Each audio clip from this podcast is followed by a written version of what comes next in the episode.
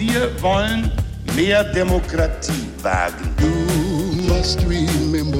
Scheitert der Euro, scheitert Europa. Der Stichtag. Die Chronik der ARD. 24. Dezember 1777.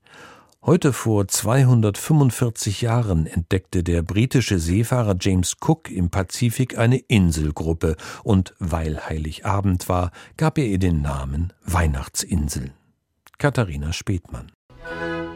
Schildkrötensuppe war im England des 18. Jahrhunderts sozusagen ein Must-Have bei eleganten Diners, gerne gewürzt mit Zitrone und Cayennepfeffer und ziemlich teuer. Schließlich mussten die Tiere zum Beispiel aus der Karibik importiert werden.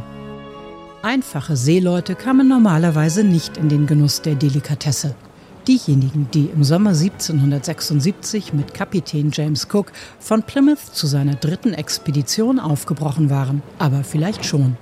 Weihnachten 1777 segelten sie durch den Pazifik aus den Aufzeichnungen von James Cook. Am 24. Dezember, ungefähr eine halbe Stunde nach Tagesanbruch, entdeckten wir Land. Beim Näherkommen stellte es sich als eine der Inseln heraus, die in dieser Seegegend weit verbreitet sind.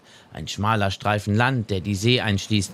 An zwei oder drei Stellen standen ein paar Kokospalmen, aber im Ganzen schien das Land eher unwirtlich. Wir loteten die Wassertiefe und die Ergebnisse veranlassten mich zu ankern und einige Schildkröten zu fangen. Die Insel schien ein guter Platz für sie und ohne Einwohner zu sein. Sie hatten bereits das Kap der guten Hoffnung umrundet, einige Seegebiete vermessen und waren durch die Meerenge zwischen der Nord- und der Südinsel Neuseelands gefahren. Eine Entdeckung Cooks auf seiner ersten Reise, dann nach Tahiti und zu dessen Nachbarinsel Huahine gesegelt.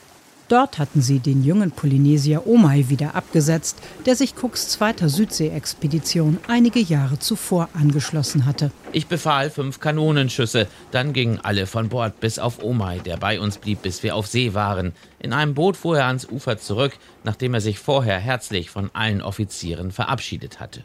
Aber der eigentliche Zweck der Reise war die Suche nach der Nordwestpassage, einer Durchfahrt, die den Pazifik mit dem Atlantik verbindet.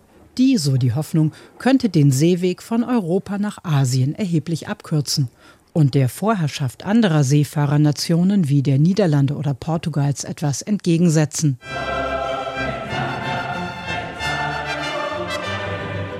James Cook hatte sich aus ärmlichsten Verhältnissen in der britischen Marine hochgearbeitet.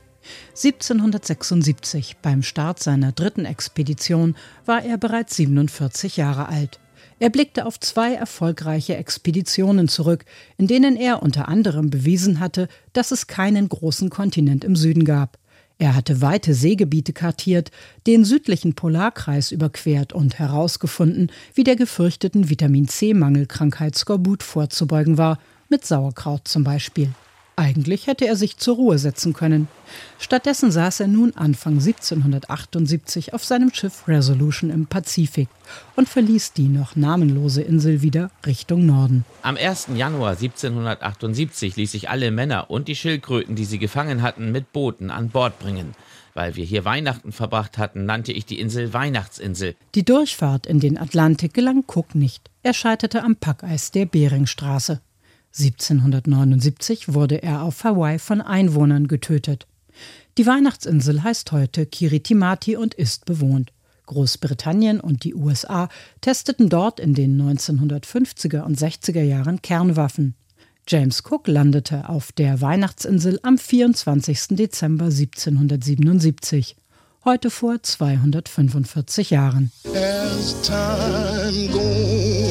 Der Stichtag. Die Chronik von ARD und Deutschlandfunk Kultur. Produziert von Radio Bremen.